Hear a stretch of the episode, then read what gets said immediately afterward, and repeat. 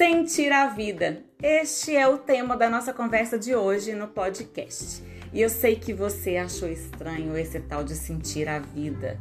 Por que não desfrutar a vida, viver a vida, aproveitar a vida?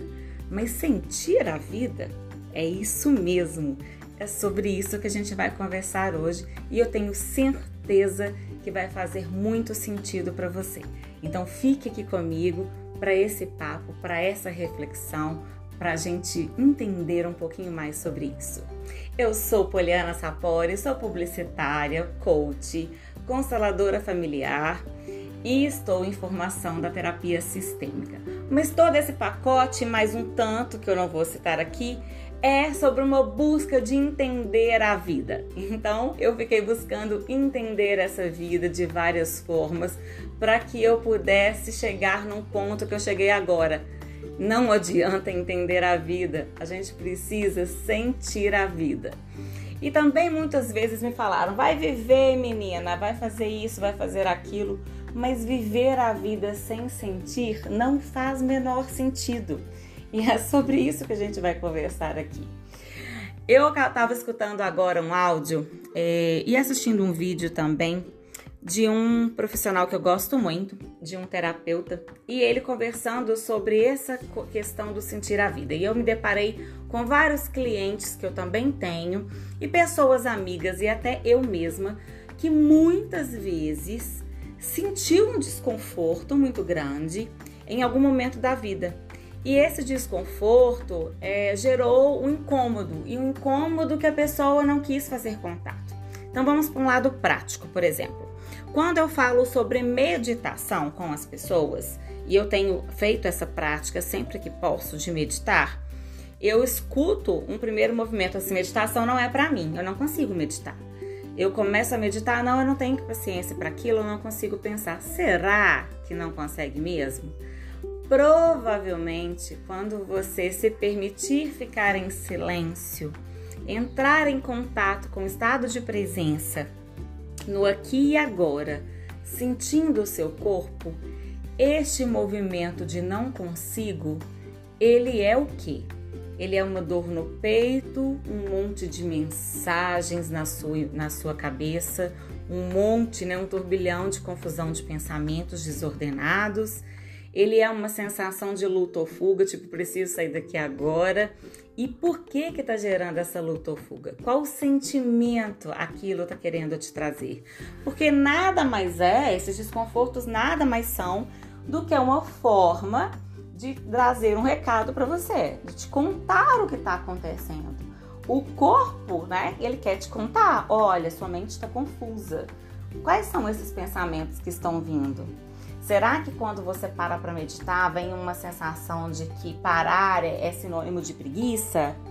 É, que você parar para pensar, você vai entrar em contato com sentimentos que você quer evitar, com medo, com a raiva, com o sentimento de menos-valia, com, sei lá, uma baixa autoestima, uma questão sobre autoconfiança. Entende? Quando a gente para no aqui e agora, em silêncio para escutar o nosso corpo e o que a nossa mente quer dizer, tudo isso traz recados preciosos, mas são desconfortáveis. E eles são desconfortáveis justamente porque a gente não permite que eles existam. A gente quer evitar esse contato, a gente quer afastar de nós tudo isso que causa desconforto no primeiro momento.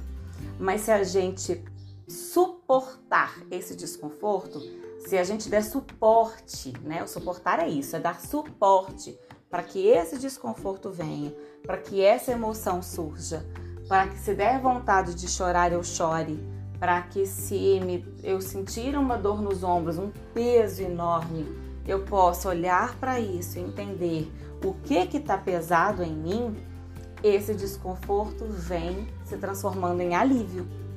E ele só alivia quando a gente permite que ele exista. No estudo das constelações, a gente fala muito sobre as ordens do amor, né, que é pertencimento, hierarquia e equilíbrio entre dar e perceber e, e pertencer, dar e receber.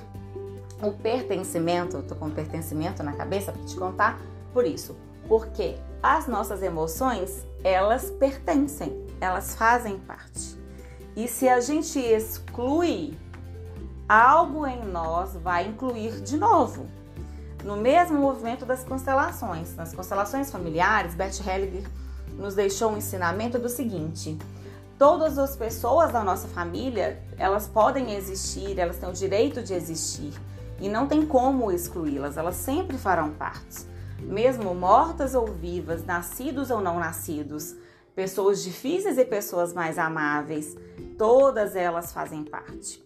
E quando a gente exclui, seja por julgamento ou por evitar falar o nome, ou por nem querer encontrar, ou por não considerar mesmo aquela pessoa, ou por ter brigado com ela, tudo isso é um tipo de exclusão e alguém, geralmente um descendente, fará algum movimento que trará de volta a inclusão dessa pessoa, ou repetindo o padrão dessa pessoa, ou trazendo algum sintoma que essa pessoa carregava, e sintoma nem sempre é doença, às vezes é comportamental mesmo, algum traço de comportamento, ou vício, enfim, é, para que a gente possa olhar para aquela pessoa excluída e dizer: você faz parte, você pertence. E eu aceito você como você é.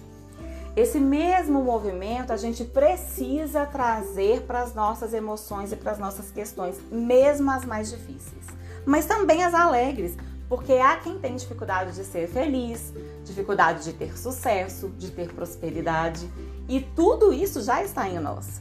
O sucesso, a abundância, a prosperidade, tudo isso faz parte, mas muitas vezes a gente não permite que isso exista em nós por lealdade às pessoas que vieram antes, por lealdade à história de quem veio antes, que sofreu, aos nossos pais que tiveram casamentos difíceis, que tiveram uma vida pesada, um olhar para a vida sem alegria, sem prazer, sem desfrutar da vida, e a gente acaba repetindo esses padrões. Então, olha como que pertencer é algo que vai além das questões que Bert Hellinger trouxe para a família, mas também para dentro de nós, quando a gente olha para aquilo que a gente sente. Né? Muitas vezes, uma dor no peito, um desconforto no peito, né? uma sensação de sufocamento, é somente as lágrimas querendo sair. É o choro que você engoliu. E às vezes engoliu há muitos anos. Eu tenho uma terapeuta que sempre conta a história dela de que por nove anos ela, ela era criança e perdeu um irmão. E por nove anos ela não chorou essa perda. E isso estava tudo preso dentro do corpo dela. E só nove anos depois, num movimento terapêutico, ela conseguiu desaguar todo esse choro represado dentro dela. Imagina quanto choro estava ali, porque aquilo vai se acumulando, né? Em marcas da vida, em outras dores que a pessoa vai passando, vai se somando àquela dor. E aquilo vai ficando insuportável. E muitas vezes esse insuportável, quando a gente não dá esse suporte para essa emoção, para que ela exista, isso vai gerando sintomas físicos, né? Crises de ansiedade, transtorno de pânico, depressão, dores físicas, doenças crônicas muitas vezes, e que simplesmente surgiram e nasceram lá, as raízes disso está lá em alguma emoção que a gente negou, que a gente reprimiu, que a gente não permitiu que existisse em nós. Sentir a vida é isso, é essa raiz, é tudo isso que vem antes do viver. Para que a gente possa desfrutar a vida, aproveitar a vida, a gente precisa experienciar o sentir essa vida em nós, sentir a nossa própria vida. O que pulsa dentro de mim, o que pulsa dentro de você, o que está aí dentro querendo falar, querendo sair, querendo te contar, sabe? O que está aí dentro que você está segurando, que você não está permitindo que você não tem entrado em contato. E aí muitas vezes a gente vai para a vida querendo viver tudo que a vida tem para oferecer, mas dentro, preso, trancado dessa forma. E aí a gente vai para os excessos da vida. Excessos de adrenalina, de emoção, de fazer são, né? De fazer muitas coisas ao mesmo tempo, de querer provar o seu valor, de querer ter sucesso a todo custo, ganhando muito dinheiro, esbanjando esse dinheiro, às vezes, muitas vezes alcançando o sucesso, mas falindo porque não dá conta de sustentar esse sucesso. porque na verdade a gente não entrou em contato com a nossa essência, com esse sentir em nós, né? A gente não viveu a vida que é nossa por dentro e a gente vai para fora toda estrupiada, toda estragada, toda represada. Então, o convite que eu quero deixar hoje dessa reflexão que eu fiz nessa manhã e que eu tenho feito para minha própria vida, para as minhas próprias questões, para os meus próprios processos de cura da minha ansiedade, dos medos tantos que eu ainda carrego, é olhar para todos eles e permitir que existam. Eu cansei de brigar contra a minha ansiedade e os meus medos. Eu cansei de, de ter que engolir o meu choro por medo do que os outros vão pensar, por achar que o choro é uma fraqueza, por achar que isso é uma fragilidade, por sentir que isso é não dar conta da vida, pelo contrário. Eu só vou dar conta da minha vida quando eu entender que vida é essa, né? Quando eu entender o que está dentro dessa vida que eu tenho. E quando eu olho para essa vida, né, e eu vou entendendo, integrando essas partes em mim e vendo que eu não sou só o medo, eu não sou só a ansiedade, né? Eu sou várias coisas também. Eu também sou a minha alegria, a minha criatividade, a minha empatia com as pessoas, a minha compaixão. Eu sou esse amor transbordante. E eu sou tudo isso junto. Eu tenho muitos talentos, mas tenho as minhas fragilidades e as minhas vulnerabilidades que eu tenho que dar conta delas. Mas eu não tenho que não tenho que dar conta delas com peso. Tá vendo como que eu falo essa frase ainda? A gente não tem que, tem que ser leve. Pode ser leve. A gente pode dar conta de tudo isso. A gente pode acolher tudo isso que a gente é. A gente pode sentar com a gente mesma e com as nossas emoções para tomar um chá, como eu costumo dizer. E aí olhar para elas e falar: tá tudo bem que você tá aqui. Às vezes é desconfortável, às vezes parece insuportável, mas se eu te der espaço, eu sei que a gente vai conviver bem, né? E este é o processo de cura. A cura não é eliminar as emoções de nós, não é arrancar a tristeza, o medo, a raiva, o nojo, né? Que são emoções básicas. Não! É integrar tudo isso, é olhar para tudo isso e desidentificando, entendendo que a gente não é só isso. Nós somos muito mais, mas que isso faz parte. Isso faz parte. E quando ele faz parte, ele nos, nos traz recados imensos de evolução e de aprendizado. E a gente pode muito crescer com isso. Aliás, a gente só pode crescer com isso.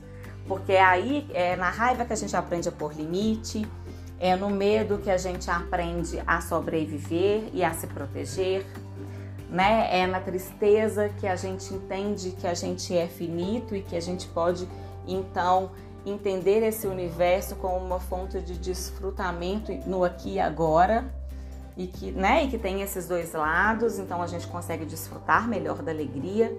Essas emoções, elas nos trazem informações muito importantes né? E eh, especialmente as corporais também. Quando a gente sente uma dor no peito, a gente percebe o que a gente está prendendo aqui dentro, que está nos sufocando. Se as pernas estão pesadas e doendo, o que é que nos está impedindo de ir para a vida, de caminhar, de ir para o nosso caminho, de, né, de seguir o nosso destino? Se são os braços e as mãos que estão difíceis de mobilizar, por que, que a gente não está conseguindo fazer, tocar, né? É, construir que a gente precisa desse movimento. A gente precisa, né, o ideal é que a gente saia um pouco desse mental de querer entender tudo o tempo todo. Como eu disse, né, os meus estudos e as minhas formações tentando entender para vir para uma experiência de vida, para uma experiência que passa pelo sentir, que passa por entrar em contato com esse universo que é a nossa vida. E aí sim, quando a gente menos esperar, a gente vai estar de fato vivendo, desfrutando dessa vida. E é isso que eu desejo para mim. E é isso que eu desejo para você, hoje, amanhã e sempre. Que a gente aprenda algo que ninguém nos ensinou quando era criança. E é nosso compromisso aprender agora, como adultos, até mesmo para que a gente passe adiante. Né? E eu tenho exercido isso com meus filhos.